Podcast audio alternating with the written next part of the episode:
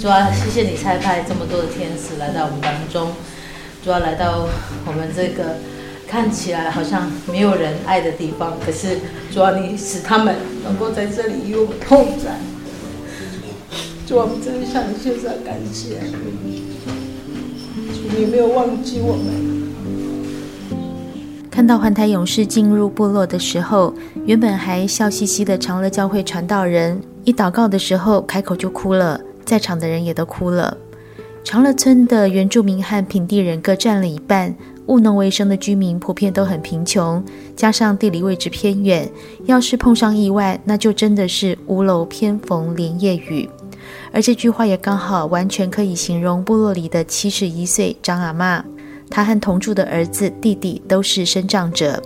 几个月前家里失火，二楼都烧空了，一楼的房间也都漏水。一下雨，他就把儿子、弟弟都移到透风的客厅。寒冷的冬天，三个人就这样挤在一起。我们都集中在这里，这个是两间都漏雨漏的，没有办法睡。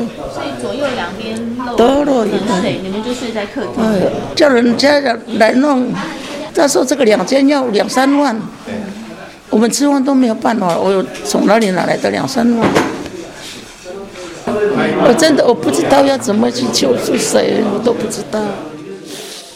一九一九环台勇士这一天的任务是帮部落里的三个家庭修缮：徐阿嬷家里换电灯、换新床；谢阿公家里打扫、接电力的插座；还有张阿嬷家里粉刷、组装衣柜。六十多位勇士分三组，两个半小时里，三个家庭就有了完全不一样的面貌。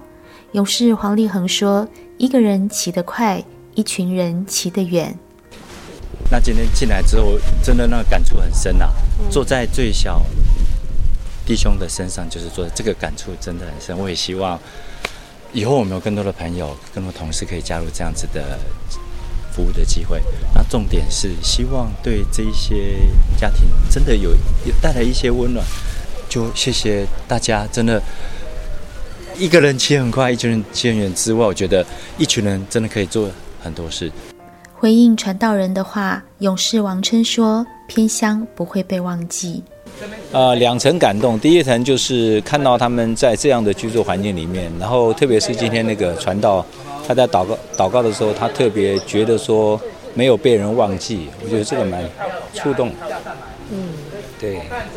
那但是我们来的时间非常短，所以总觉得另外一个触动是看到勇士们都非常努力在帮助这一家人。啊、呃，大家都很认真，虽然呃很辛苦，并不轻松。啊、但是大家都很认真，希望能够把耶稣的爱带给他们。啊、呃，我们不会忘记他们。